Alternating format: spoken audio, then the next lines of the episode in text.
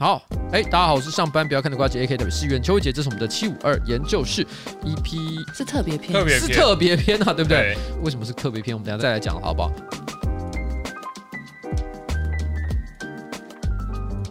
我们本周到底有什么比较重要的新闻啊？本周就是有大家讨论度很高的阿唐咸粥居然涨价了啊！我们不是一个专门讨论重要政治、社会、经济议题的一个专业的，这也是民生议题啊。我觉得小绿今天声音是不是稍微比较沙哑一点点？因为我感冒了。我本来是想要讲说，你最近这段时间呢，因为选务的关系比较辛苦啦，太辛苦了。我礼拜天淋雨去接奖，然后就感冒了。啊哦，好可怜哦！因为我们家的这个小绿呢，现在正在参加民进党党内的初选，预定明年四月的时候准备要进行投票。哎哎，电话民调，电话对电话民调哈，电话民调了。所以不管哈，明年四月的时候呢，你是不是民进党党员，基本上是全民调。是的，所以你只要在家里面接到电话，问你说你支持谁哦？你在港湖区的话，你就要讲 唯一支持许汉云。我们家的小绿，对，好不好？我可能会把小绿这个关键字放进去，以免大家讲小绿就不计分。哎呀，好哦。那但是问题是我刚好像忘了介绍一下，今天我们七位研究室的成员呢，就是我哦，瓜吉之外，还有我前面的是大家好，连毅，左前方汉云小绿，然后这边清德，不新德里老母 谁啦？呃，右贤，右贤，右贤也来到我们的现场。刚讲到这个什么阿唐咸粥是吧？其实阿唐咸粥我在那个之前就讲过啦，你说新资资料夹讲过啦。对啊，对啊。但是我们不是讲说阿唐咸粥本身涨价的问题，而是讲说台湾最近这几年呢，就是物价指数不断有飙高的这个争议啦。对，因为其实哈，最近有很多民众他会有一个质疑，就是说到底台湾现在是不是有通膨的现象？是。第一个物价上涨这件事情本身就会造成生活上的困难，但是通膨又是另外一回事了。通膨表示我们目前的经济状况又走到了另外一个不同的阶段，所以很多人会担心造成生活上更大的冲冲击，所以当有人说，诶，台湾是不是正在面临通膨的时候，这个时候应该是主计处吗？对，主计处他们会透过就是 CPI，就是所谓的消费者物价指数，来去判断说有没有通膨产生。对，他那个时候就讲说，我们是物价上涨，并不是通膨。于是当然了，这个东西在乡民之间立刻就炸锅了，很多人就觉得说，诶，这是不是只是在这个替换名词而已？物价上涨啊，就通膨啊，你是不是不敢承认？来，我们有没有谁对这个议题比较多了解的？好，那我简单解释一下，通膨其实相对应反面当然就是紧缩。通膨的意思就是指说你的货币的价值变低了，哎，就换言之，你用一块钱或一百块可以买到的东西它变少了，这就是通膨。那通膨其实可以说是一种现象，其实每天都一定会有通膨或者是紧缩发生，因为你每一天你的币值根据你可能全球汇率啊或者是经济状况一定都会改变。那这一波物价上涨呢，如果涨幅没有到可能超过我们平常认知的三趴或五趴的话，那它当然就不能算是可能恶性的通膨，对，因为良性的通膨基本上是一定会在经济成长过程中必然发生，就跟三十年前的牛肉面跟现在牛肉面价格不一样。我小时候猪血糕是五块钱，现在三十五了吧？三十五就买得到。我，们家巷子口有一摊哦，三十五块钱，嗯，所以这样表示多，我们在过去这可能三十年间，大概成长了大概七倍左右。对，但是如果它成长的过程中的薪资也跟着有调整的话，它理论上这个东西是是会被抵消的。所以通膨本身它到底会不会对民生造成影响，我们还是要看就是它到底物价的涨幅是多少，然后呢再做综合性的一个评断。好，所以这位台大社会学研究所毕业的，诶，毕业了嘛，对不对？对，毕业了。毕业的连毅同学，他想告诉我们，就是说，其实通膨它是一个现象，它未必代表不好的事情。如果同步薪水有足够的成长的话，就表示这之间的效果是互相抵消的。是，这是你刚刚想表达的意思嘛？对不对？那所以台湾现在目前到底是一个什么样的情况？但是因为主计处他们十二月七号有公布最新的 CPI。就是消费者物价指数，其实涨幅确实是来到九年新高。但是呢，我们判断通膨，其实除了看消费者物价指数之外，通常还会看另外一个，就是短售物价指数，就是看大宗货物的涨幅。那这两个目前相加起来的话，还是没有达到我们目前可能需要警戒的那条线。对，但是很明显，涨幅对于民众是政府的打手吗？怎么完全是在讲主技术的话？呃呃，没有但是我接下来反面就要讲说，可能民众会有感的原因，是因为这种物价指数它都是综合可能数百项商品的平均值。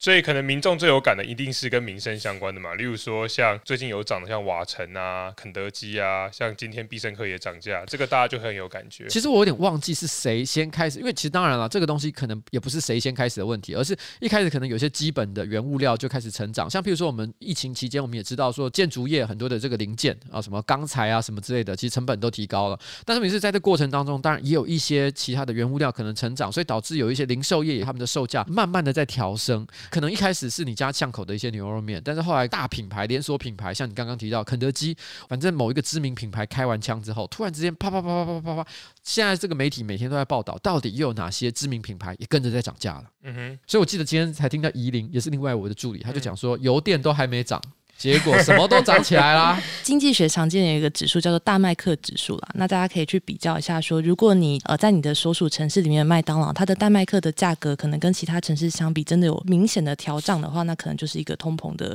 比较显性的指标。大麦克指数呢，基本上它是一个很粗暴的指标啊，它就是用麦当劳的经典商品大麦克。来作为一个判准，因为它是假定全世界各地只要是经济上比较进步一点的国家，一定是有麦当劳，所以也一定会卖大麦克，所以它的价格可以拿来做一个比较。不，如果真的是讲大麦克指数的话，那台湾现在到底是多少啊？台湾应该是还没有真的到严重通膨程度，比较接近连益刚刚表示。不过主计总处在立法院答询的时候，其实有表示说，可能维持这样的通膨率到二零二三年，确实是一个比较需要警戒的状态。如果这个通膨率一路维持到二零二三年，或是继续成长的话。哦，那就表示说我们就剉赛，就有点像是我个人的胆固醇了哦，就是总胆固醇维持在三百以上，正常大概现在一百八以下，但是我维持三百已经好几年的时间了，因为维持好几年时间都没有降下来，所以我也觉得它应该已经到了我体内不健康物质的通膨程度已经到很重了，所以我才开始吃这个降胆固醇的药物。就通膨上升，你能吃的不会变少，但是胆固醇上升，你能吃的东西就越来越少。对，你知道我今天中午啊，本来我其实心里想吃的是麻辣鸭血豆腐的套餐，哦、但是我想一想，最后我还是点了健康便当，里面有生菜沙拉。好，你很节制，你在抑制你的通膨，对，抑制我个人体内的这个不健康物质的通膨。所以好了，遗憾就是说，其实很多东西都不断的在涨价，包含阿糖咸粥，它一口气就成长了多少，很惊人的一个数字，二十块啊，对，二十块，从一百八变两百。对了，可是因为这是一个心理上的一个门槛啊。就觉得说，他突然之间从一百多块钱可以吃的东西，变成是两百块。所以它涨错了，它应该要涨成一九九。涨成一九九的话，大家会觉得有一点贼啦，因为你要想，如果今天是在 Uber Eats 上面的话，那么一九九是没有办法外送优惠的啊。对。但是大家真的在意，应该就是薪资跟物价购买力能够是不是维持同一个水平啦？因为虽然说今年有宣布说基本工资有调涨，那大家随之而来的疑虑，像我们之前在 Podcast 也讨论过的，就是是不是会引发直接通膨？就是说，如果有薪资已经调涨了，那物价会随着上涨吗？那我们之前其实有讨论过。其实当然不一定是挂钩的，只是说现在目前物价调整的比例越来越高的情况底下，可能会让大家觉得说，哎，我是不是薪资真的相对缩水？哎，因为我不是领固定薪水的人，所以其实问我哈，我自己的感觉就会比较不准确。我不管说什么，大家都会觉得好像，哎，你瓜吉你讲这个应该不太合理啊。但是我想问一下各位这个年轻有为的助理们，你们自己觉得自己目前最近生活状态是好的吗？这好像什么心灵鸡汤的问题，就是你们的老板有没有亏待你，给你们入不敷出的薪水？我们领的是国家薪水，就其他两位了。对，没有人会嫌薪水少啊，会嫌薪水多。没有人会嫌薪水多啊。啊，你们老板现在就在你们面前，你可以直接讲啊。哦哦哦，什么啦？因为现在一般市议员的助理的薪资，各个县市的规定虽然呃略有点不太相同，但是呢逻辑是很相近的，只是给的价钱不太一样。以台北市来讲的话，大概就是一个议员会分给你二十四万，然后二十四万呢可以让你分给六到八位助理使用，而且最少必须要给六位。如果你没有请到六位以上的话，那他就不会给你满二十四万，他会依照比例去扣除。所以就说什么，你不论如何，你都要请到六位助理以上的话，平均一个人助理薪资大概是四万块钱。如果你请到八个人的话，你大概就是一个人三万块。那当然你可以再做一些调整啊，譬如说有的人觉得比较优秀一点，你给他四万五；然后有些人觉得他比较菜一点，你给他三万五。你可以这样子去调配，但大概就是这个水平。可能有些刚出社会的朋友就会觉得说，哇哦，助理可以有四万块领，好像听起来还不错。可是各位，你要想一件事情，就是说今天四万块钱的薪水，哎先讲一下议员的助理，虽然他的 title 只叫做助理，可是事实上他要做的工作也非常的多，而且资深助理对于一个议员来讲，他的助力是非常的大，因为他可能对于在处理不管是选民服务来讲，还是作为法案研究来说，都会提供非常专业的一些帮助。可是四万块的薪水，你在二十四岁的时候领，你可能会觉得说，哇，真的还蛮多，蛮爽的。可是当你到三十岁的时候，你就会觉得，哇，好像连养家都有点困难。嗯，不如去煮粥。不如去 煮粥，煮粥都煮阿唐咸粥，是不是？煮阿唐咸，水能载舟也可以煮粥。这是什么歌？我忘了，好，不管，算了，不要不要唱这个。重要。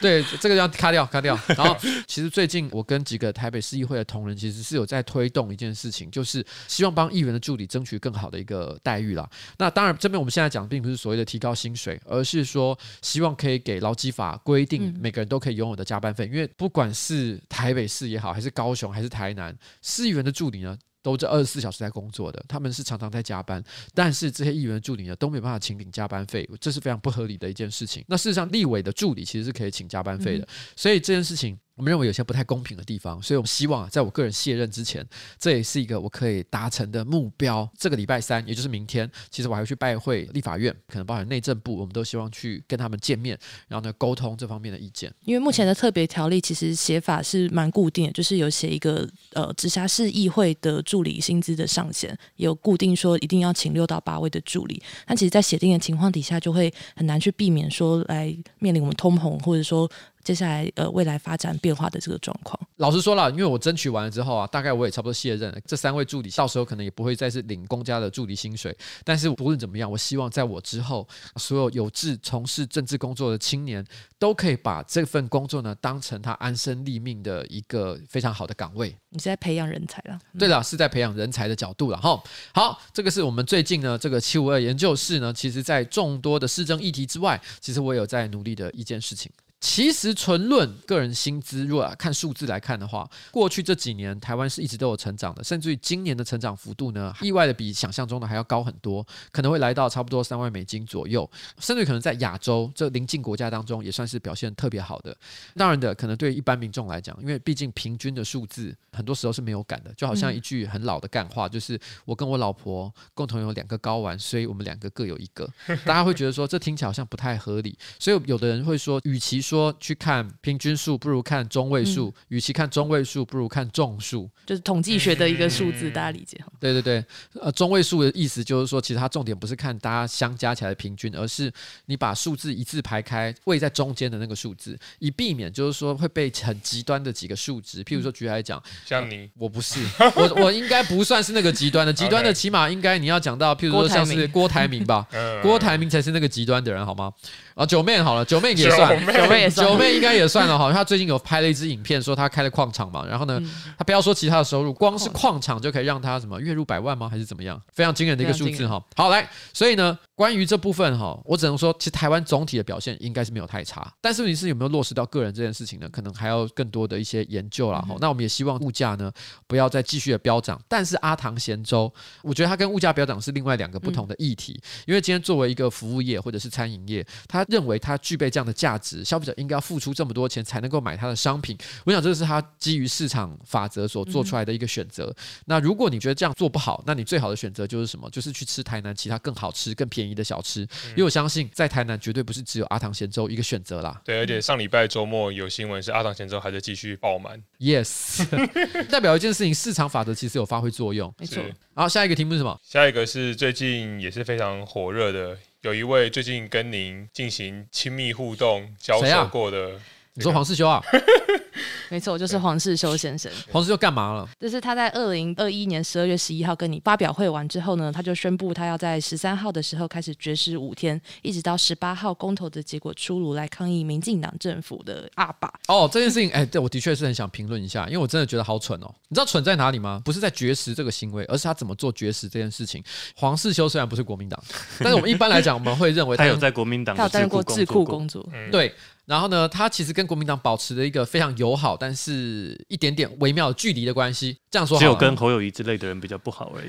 对，但是他跟譬如说徐巧芯啊、罗志强应该都是好妈鸡嘛，对不对？哈，所以我们一般来讲还是会把他视为泛蓝阵营的一员呐，哈。因为假设有一天有任何一个政党会延揽他入阁的话，铁定应该是国民党政府，应该不太可能是民进党政府嘛，对不对？我好难想象有民进党的人会跟他讲说，哎，这个笑脸我看你呃就有才华哎。你要不要来我们这边一起为国家做事？要做政务员也要立场基本相同吧？对啊，对啊，这个根本是难以想象的一件事情哈。但当然做梦了。对，我想反正在梦里面什么都有。重点是你会发现，国民党一直以来，他每次只要一提到绝食抗议这件事情，他们都是有条件的绝食抗议。譬如说，举例来讲，我们四十八小时接力绝食，就是四十八小时，他还限定了一个时间，而且还限定了一个玩法，就是说我们接力绝食。然后呢，譬如说像这一次来讲好了，他给自己限了一个东西，叫做五天绝食。哇，五天绝食是什么样的概念啊？基本上，其实很多社会名流或者是一些好莱坞明星，他时不时也都靠断食来获得更健康、更苗条的身材，一做就是三五天以上。之前台客剧场不是也做了一个什么七天断食吗？一周断食之类的，一周断食的活动，肾结石也做过啊。然后 他们都是基于各种宗教啊、信仰啊、健康啊各种因素做过这些断食，所以其实，在医学上或者生理上来讲，我们都已经知道这个东西对身体的危害可能没有像想象中的这么大。很多人都做得到这件事情，所以在这个情况之下，他自己说我就做五天就好。其实你会觉得有一种，就是他已经预设了这个东西对他来讲是安全的，所以我才做。但当一件事情是安全的，你才做的时候，那不就表示他也没什么悲壮或值得大家鼓励的地方吗？更好笑的事情是，他的好麻吉，好麻吉叫罗志强，罗志强为了声援黄世修，他直接在那边讲说：“哎、欸，我过午不食，他不就一六八，睡醒再吃吗？我昨天也一六八，有什么了不起的？我真的是听到都笑死。你想要跟这个社会到底要表达什么伟大的概念？”我们就不要讲甘地了，甘地那个已经是很离谱的一个，对，很很很离谱，很久以前。但是，明明是在台湾曾经有一个人绝食了四年多啊，那个人就是谁？那个人是施明德，对，施明德，他总共绝食了四年多，四年多正常人绝食早就死掉了，对。但他是怎么样呢？他是直接被灌食，就是说，因为那时候哈，国民党真的很怕他死掉变成烈士，所以他每天只要看到他连续几天没吃饭，看起来快死掉，立刻把他从牢里面抓出来，直接从那个咽喉、从那个鼻子里面强迫灌食营养的那种液体，让他想办法延续他的生命。可是即便是这样做，也是非常的不舒服了哈，不人道。然后对他来讲，精神上跟肉体上都是很大的折磨。但他一熬熬了四年，所以有一个人像这样做，为了民主自由，然后在那边抗议这件事情，抗议了四年多，你也会觉得哇，这个人很了不起吧？嗯，我发现右先露出了一个很神秘的表情，你想要表达什么？听起来就是吃饭有人喂而已。没错，他是吃饭有人喂，这也有点像是法国在做那个鹅肝那种 填鸭式的那种做法，是不需要哈。但实际上来讲，黄世修并不是在模仿施明德，他是在模仿林义雄，因为林义雄之前为了要抗议核四继续盖，对。为了抗议核四续建，所以他也曾经做过绝食。他绝食了多久？他大概绝食了七天多。对，七天多。可是问题是，他那个时候有说，我绝食七天，我就要回家休息吗？没有，他没有设下一个停损点。对，他那时候说，他绝食到他身体撑不住为止。而且他那时候已经七十多岁了。对，他那时候到了第七天的时候，经过医生的确认，觉得说他这样再绝食下去对身体会有危害的时候，他才停了下来。所以就是说嘛，他其实并没有告诉大家说，哎，我五天就好，或七天就好。他是一路做到了他身体无法负荷。而且是以他七十岁的高龄的时候在做这件事情，所以当林义雄在做这件事情的时候，是会让人觉得哎、欸、很有勇气。嗯，他真的为了这件事情付出了很多。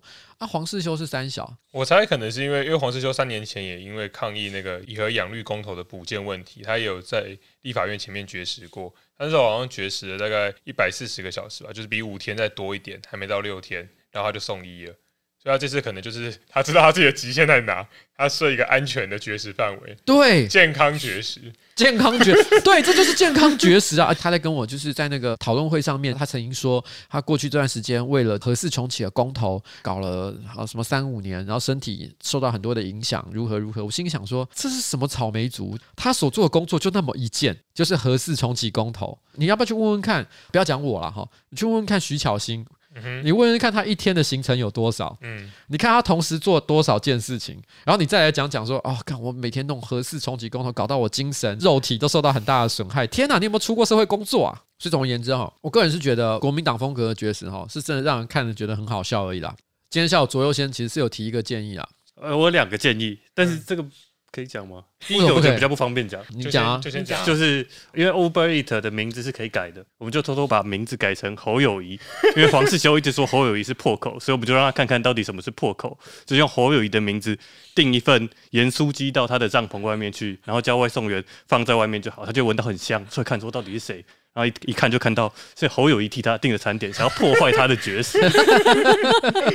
他还说第二天其实可以换林姿妙，对，我们就把所有的人都换过一轮，所有都换过一轮哈。反反正其实周围啦，这个所有的市长，我想对于这个合适的议题，其实基本上都站在反对的立场。没错，包含这个林佑昌基隆市市长、嗯、宜兰县长林之妙，还有包含双北的市长哦柯文哲跟侯友谊，一直都是反对没有和安的合适嘛。侯友谊其实在昨天发了一篇大概数千字的长文嘛，对，大概两千字左右，两千字左右的长文，但是那篇长文其实我看不完，都是废话。他没有，他就说不要再逼我了。就对，对他这篇文的重点就是不要再逼我了。人民自己做决定，人民自己做决定。简单来讲，他的立场就是我没有要陪国民党的各位呃同事，然后呢一起去喊四个同意。嗯哼，他的意思是可以假崩啊，吃盐酥鸡啦。但这件事情当然就引起可能党内一些同志啊，哈，包含就是像徐小青啊，然后或者是这个黄世修非常多的不满。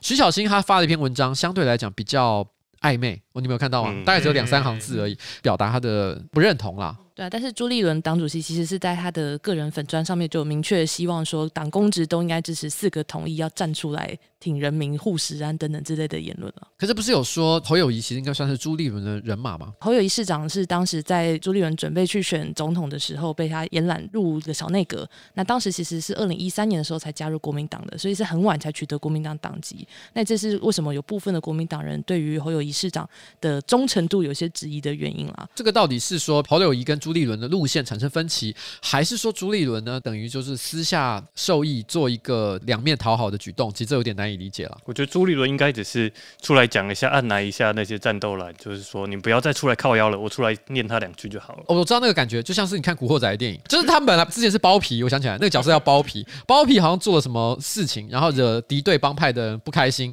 然后敌对帮派要求他把人交出来，然后就说你把包皮给我交出来。这时候他把打得满脸是血的包皮。丢到地上，说：“我已经执行家法，我亲手揍过他了，所以你们都不要再跟我靠腰靠步。”对对，那些战斗蓝又突然靠腰，他们对国民党伤害更大啊！嗯、因为如果你真的把包皮交出去给那些敌对帮派的人的话，他可能会被打到死，可能三刀六眼，直接被捅到全身都是洞。他自己先把他打到满头是包，就说：“哎，我也是很公正的，怎么样？不能再说废话了吧？”嗯哦，是这个概念，那、嗯，也是蛮合理的。好，谢谢国民党的包皮 carry 了。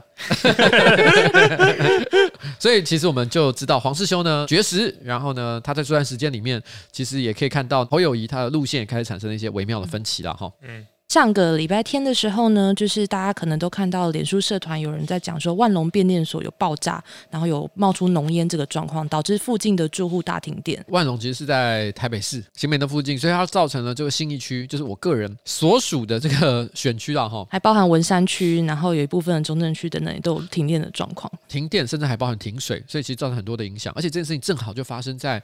我跟黄世修做这个核四重启公投辩论的第二还第三天，隔天隔天隔天对不对？直接发生这件事情，当时我还发现一些核中就支持核能派的人立刻发文，然后 tag 我，然后直接就酸说：“你看看这个，你有预判到吗？” 对，这些，然后他们真的有这样讲吗？应该是没有啊。你们这些祸国殃民的家伙，我记得还有类似这样讲，所以这些妖孽，他们用了非常激烈的字眼，就是说。你看看，就是因为怎么样，哈，所以才发生这种对，就缺电。其实这件事情，如果直觉上来看，它是非常不科学的一个说法，因为变电所的爆炸跟缺电，老实讲，应该是没有直接关系，完全没有关系。但是你是，其实黄世修针对这件事情有提出一个好像有点科学的说法，他说是因为长期降压造成损变，对变电所产生损伤。但是问题是呢，实质上来讲，这跟缺电其实是没有关系的，因为其实，在昨天那个时候，台电有公布一个数字，就是在发生爆炸的当下，其实全台湾的用电还有百分之三十七点七是完全没有用的情况，嗯、就是说我们还有百分之三十七点七的余裕，我们那一天所用的电量也不过占我们当日总发电量的可能百分之六十几而已，所以其实，在那个情况底下，其实真的不是因为缺电所造成的一个现象。事实上，反过来讲，你可以正可以说，我我也不是说台电有哪里不好。因为这还需要更进一步的调查，但是更直接来讲，就是今天只要是人管理的东西，就有可能会发生意外。变电所会发生意外，核电厂也是一样的道理。如果今天变电所在你家附近突然就会爆炸，你为什么不知道？其实核电厂也可能会发生同样的爆炸的状况呢？嗯嗯、虽然这个讲法非常的粗暴，严格说起来也不是很科学，所以我也不会真的把这两件事情连接在一起。但是要把这件事情做一个无脑的连接，做一个无脑的连接也是非常非常的不科学。就像我们不会说你的可能水塔故障就是全台湾都缺水一样啦。所以大家比较理性来看待，就是供电跟输电其实是两个完全不同的策略。其实。很久以前有人提到说，台湾的这个输电网其实长期以来都有效率不彰，就像是水管会漏水一样，很多电力都在输送过程当中呢，其实就损耗掉了。所以其实有人说过，只要把输电网好好的改善一下，就可以避开缺电的问题。当年立主这件事情的人，而且还主张说，只要把这个工作交给我，我就可以搞定的那个人叫王文洋。你们记得这件事情吗？这好好历史哦。台塑王家那个王文洋吗？对啊，因为他有一阵子就是过得比较失意嘛。嗯，对，就是 没有办法接班。对，没有办法接班的时候，有一阵子就突然之间很喜欢讲一些狂言，不一定说他是说法是错的。他那时候就讲说，台电哈，就是因为它不是民间企业，因为一般民间企业一定是将本求利嘛。然后如果哪里有做不好，哪里有效率不彰的地方，我就赶快立刻改到就是尽善尽美。他说，因为台电就是缺乏这种民间企业敢拼敢斗的这种精神，所以才会搞成现在输电网这么多问题。交给我的话，我就马上搞定。嗯，我觉得给他一个政务员可能比较适合一点。我只是要讲，就是也许他真的有这个能力啊，但我只能说，在人类的历史上，或者是说在台湾的政治史上，总是不乏有些人会突然之间跳出来说：“这个事情交给我，嗯、我就搞定了。”没有说因为变电所爆炸，我就告诉你说核电厂会爆炸，因为这本身是一个很粗暴的讲法，这不合理。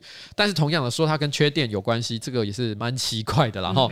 嗯好了，那我们现在呢，这个气味研究室呢，我们叫特别篇嘛，其实是有个特殊的任务的哦，嗯、就是说，除了我们今天录一下本周所发生的一些重要的社会事件之外，其实我们有一个特别来宾会来到我们的录音，正确来讲，其实不是他来到我们的录音室，而是我们突袭他办公的地方，没错，然后请他跟我们一起参与哦，这这一次公投的几项意见的讨论，以下所发表的意见哦，都代表他当事人的立场和观点。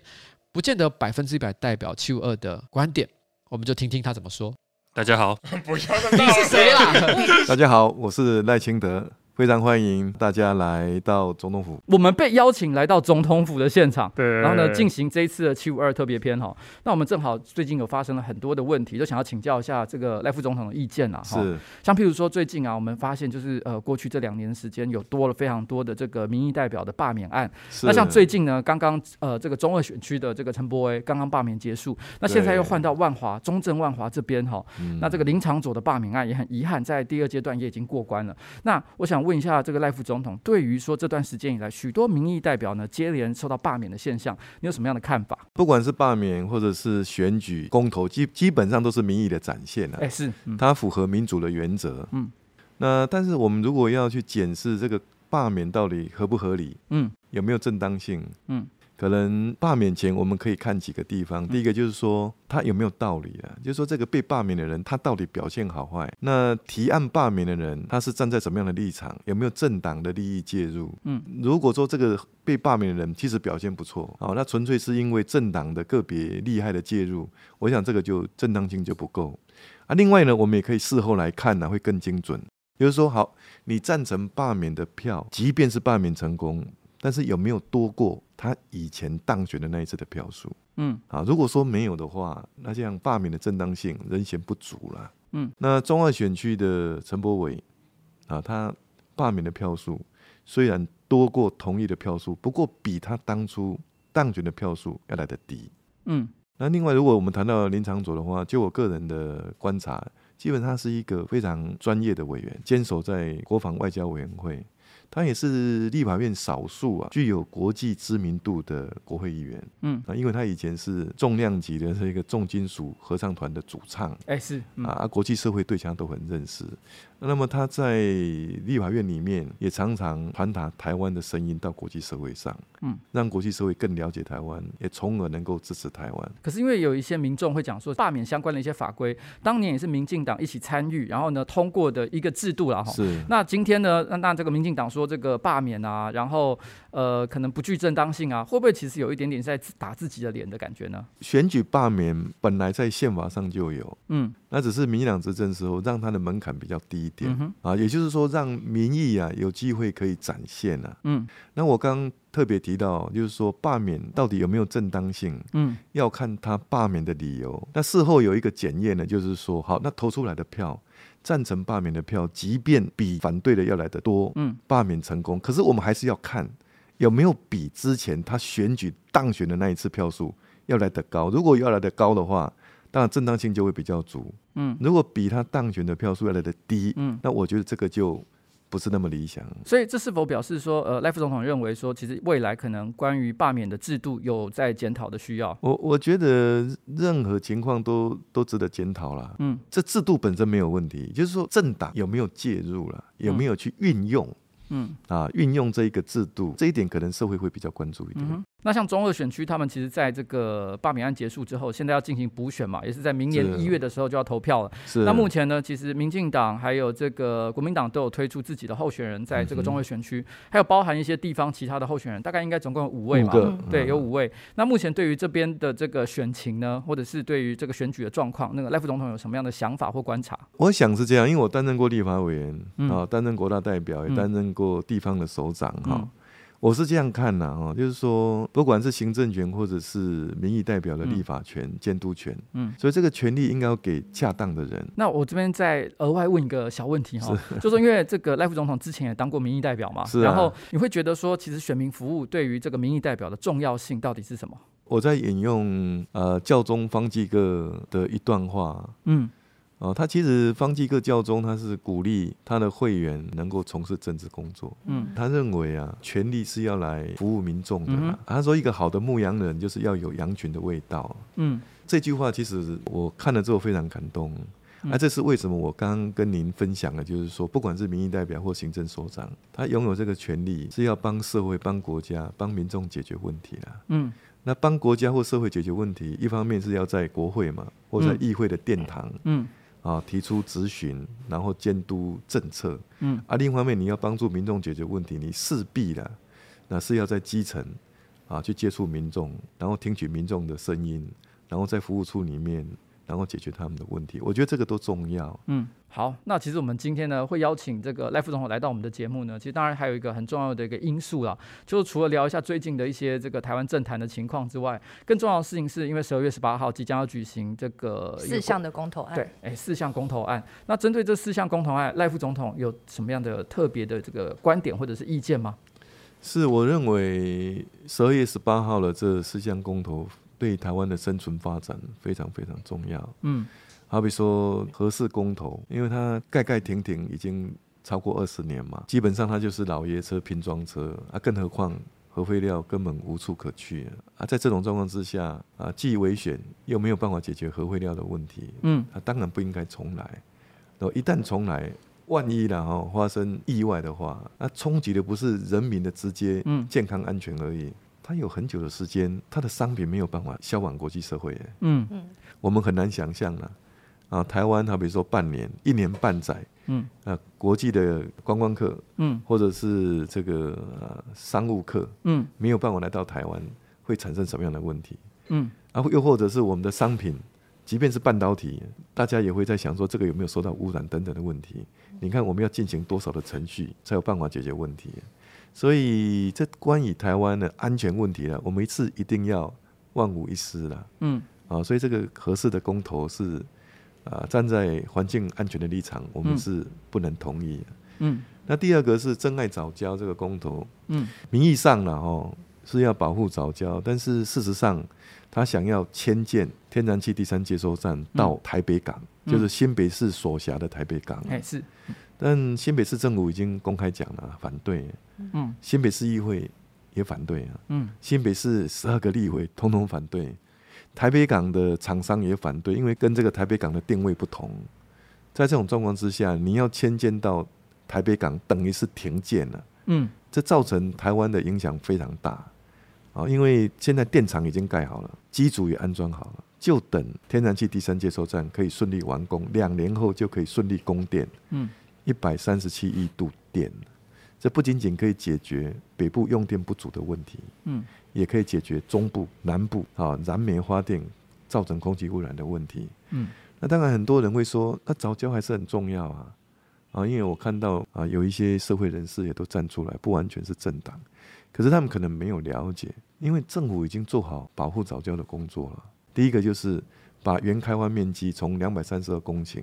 缩小为二十三公顷，嗯，那这二十三公顷也是国民党政府时代所完成的，我们没有另外再去再去填。扩建它的，也没有完全没有，嗯、就是两百多公顷我们是保护起来。那第二个呢，原规划的码头是设计在岸边海岸旁边，那现在也往外推了，往往外海推了，嗯、推一千两百公尺。那我们很清楚啊，每每后退一公尺，这个都要经费啊。那为什么政府要花那么多精神退那么远？也就是要为了要保护早教啊。嗯，啊，那现在已经有环保团体出来，也有专家学者站出来，认为说目前这个方案对早教的影响是微乎其微的。嘿，包括这个那个绿盟嘛，还有这个地球公民，还有詹顺贵律师，他本来以前也是这个支持早教派的。对对啊，现在都站出来了。嗯，啊，更何况中国石油公司啊，也就是开发单位，已经有跟专家学者合作，在进行早教富裕的工作、保护的工作。现在全台湾的民众可以透过网络，哎，嗯，二十四小时都可以看到目前早教保护的情况啊。嗯，好啊，这个时候其实应该要让天然气第三接收站继续兴建。那否则的话，台湾供电如果有影响的话，我们的经济影响会非常大的。嗯，那因为公投其实还有另外两题嘛，哦，一个是这个公投绑大选啊，另外一个是这个要不要禁止莱克多巴胺的猪肉进口？啊，对，那这个因为赖富本身其实也有一些医学相关的一些背景，啊啊啊、所以是不是也可以跟大家聊一下？对，我觉得这个这个反莱猪公投这个议题啊，对台湾更是关键了。嗯，啊，这个这一题也是误解最多的一题。嗯。那怎么样讲就误解最多呢？因为反对莱猪进口的政党或者是团体或个人，都纷纷呐指责莱克多巴胺身体的伤害，甚至有人把它比为安非他命等等这一类的的药物啊，其实不然啊。莱克多巴胺是属于乙型受体素，它是支气管扩张剂的一种。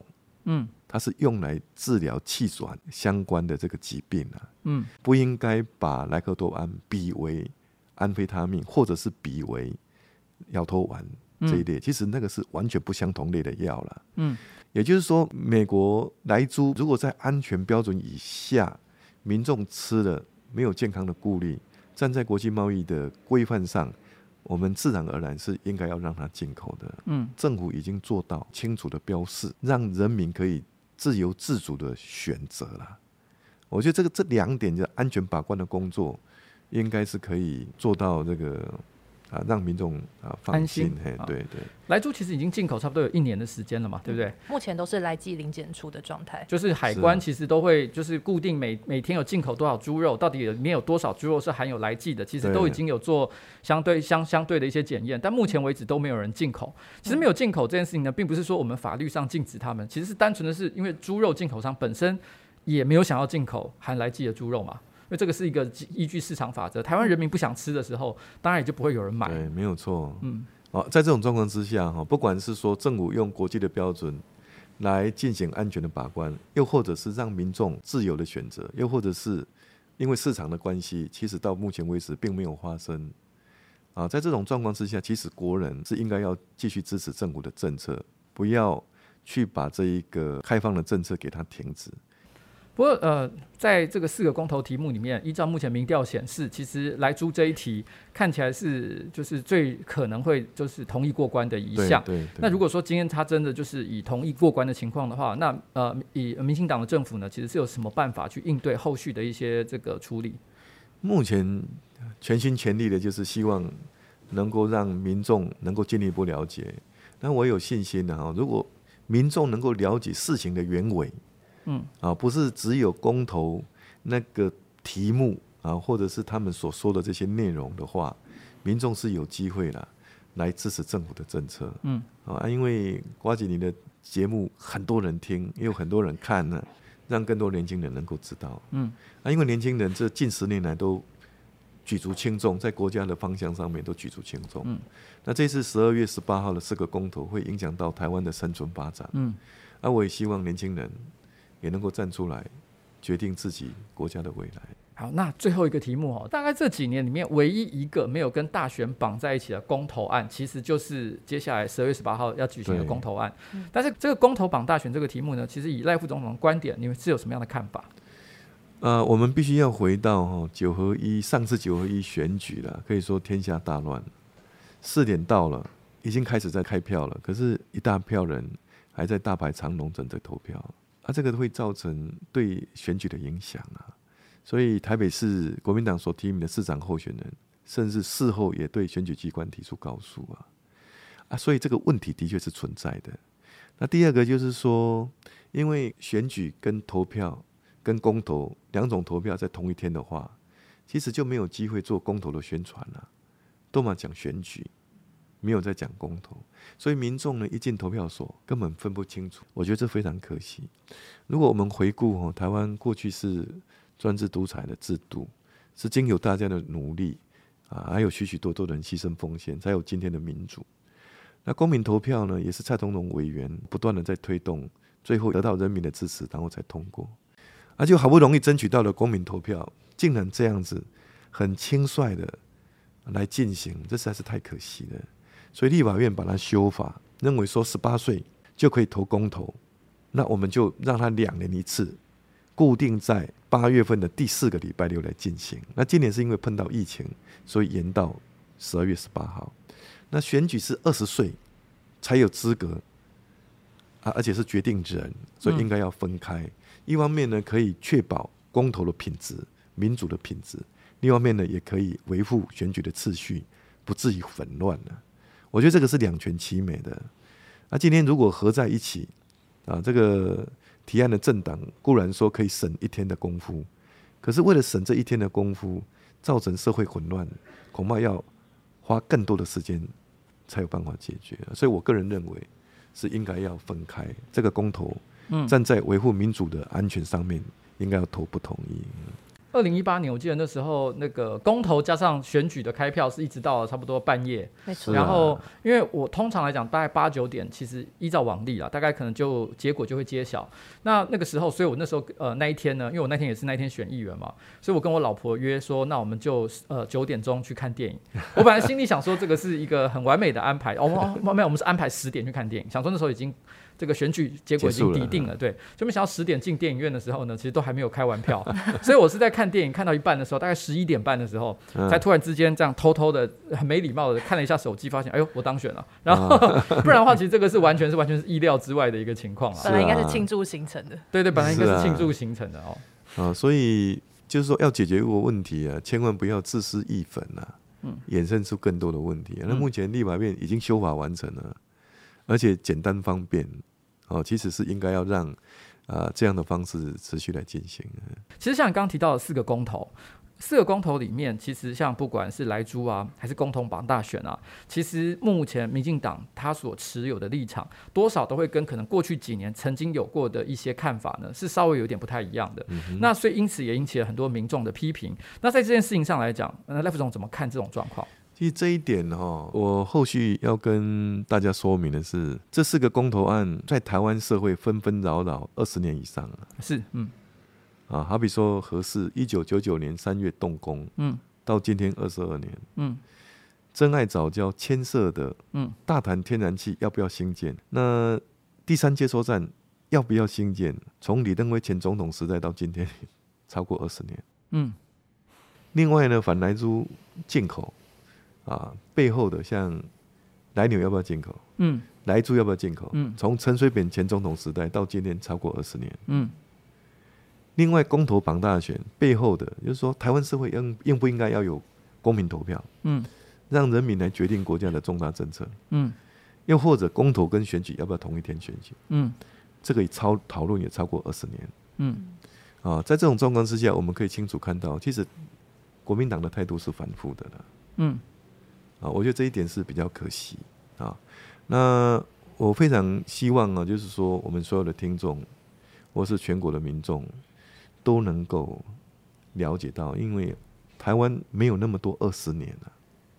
因为这四个议题经过二十年的纷纷扰扰，好不容易已经有了底定，嗯，该立法的立法，该完成政策就完成政策，已经在推动，该工程兴建的也是兴建中，兴建了一半了。如果我们今天投四个同意，然后让这四个议题重新投进入社会纷扰的这个情形，那对社会是不利的啦。嗯，啊，所以这也是为什么我语重心长要讲，就是说，因为台湾呐、啊，在国际上竞争全力以赴都很困难了。嗯，啊，所以我们不能够再花另外一个二十年，嗯，好去进行内耗。嗯，啊，我们应该要团结。因为站在我的角度啦，我一直都认为哈，民主是一个螺旋前进的过程。我们就是遇到了很多的议题，我们经过像像刚刚赖副总有说到，这二十年之间，那很多议题呢，时空环境可能不同，我们有了一些不同的看法。有些人会说浊世今非哦，好像是没有原则的一个状况。可是我的角度啦，我比较倾向认为是说，如果我们当我们发现一件事情是对的时候，我们当然非做不可。那那呃，关键是在于说，我们觉得赞成或者是反对背后的动机和理由是不是很正当？那我觉得是以像刚刚提到，比如说以莱猪这个这个公投的这个这个理由哈，我觉得说真的，如果可以选择的话，当然莱克多巴胺我们也都不想要。可是我觉得它有点像是一个国际。呃，这个这个这个，这是因为一个现在台湾在国际这个贸易的情势当中，我们必须要做出交换的一个筹码，而这个筹码对我们来说，相对来讲，其他的损失非常的小，但是问题是我们可以换取到的这个国际的信任却是非常的大，所以我觉得我们其实是有必要是对这个议题呢投下不同意的案不同意的一张票了，那这是我个人的看法。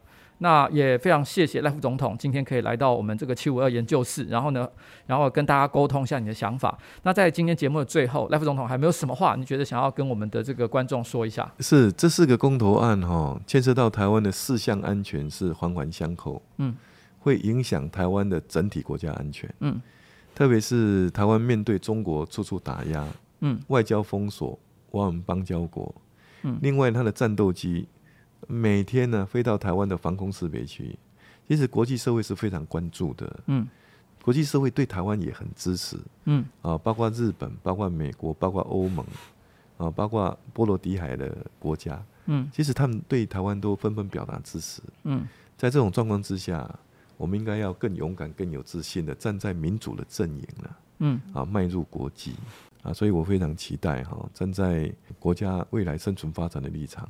我们父老乡亲能够十二月十八号能够出来投票，嗯，投下四个不同意，把四块石头搬走，啊，我们要让我们勇敢自信的开大门，走大路，嗯，让我们年轻人啊可以在国际市场上跟人家自由竞争，那这样台湾才有办法长治久安，嗯。那今天非常谢谢赖副总统的分享，也再次呼吁我们的听众朋友，十二月十八号，不管你支持正方还是反方，一定要记得出门投票，那一起投出台湾的未来，那才不会让别人来做决定哦。谢谢大家，这是今天的七五二特别篇。好了哦，今天的七五二就是这样了，拜拜，拜拜，公投要记得去投票。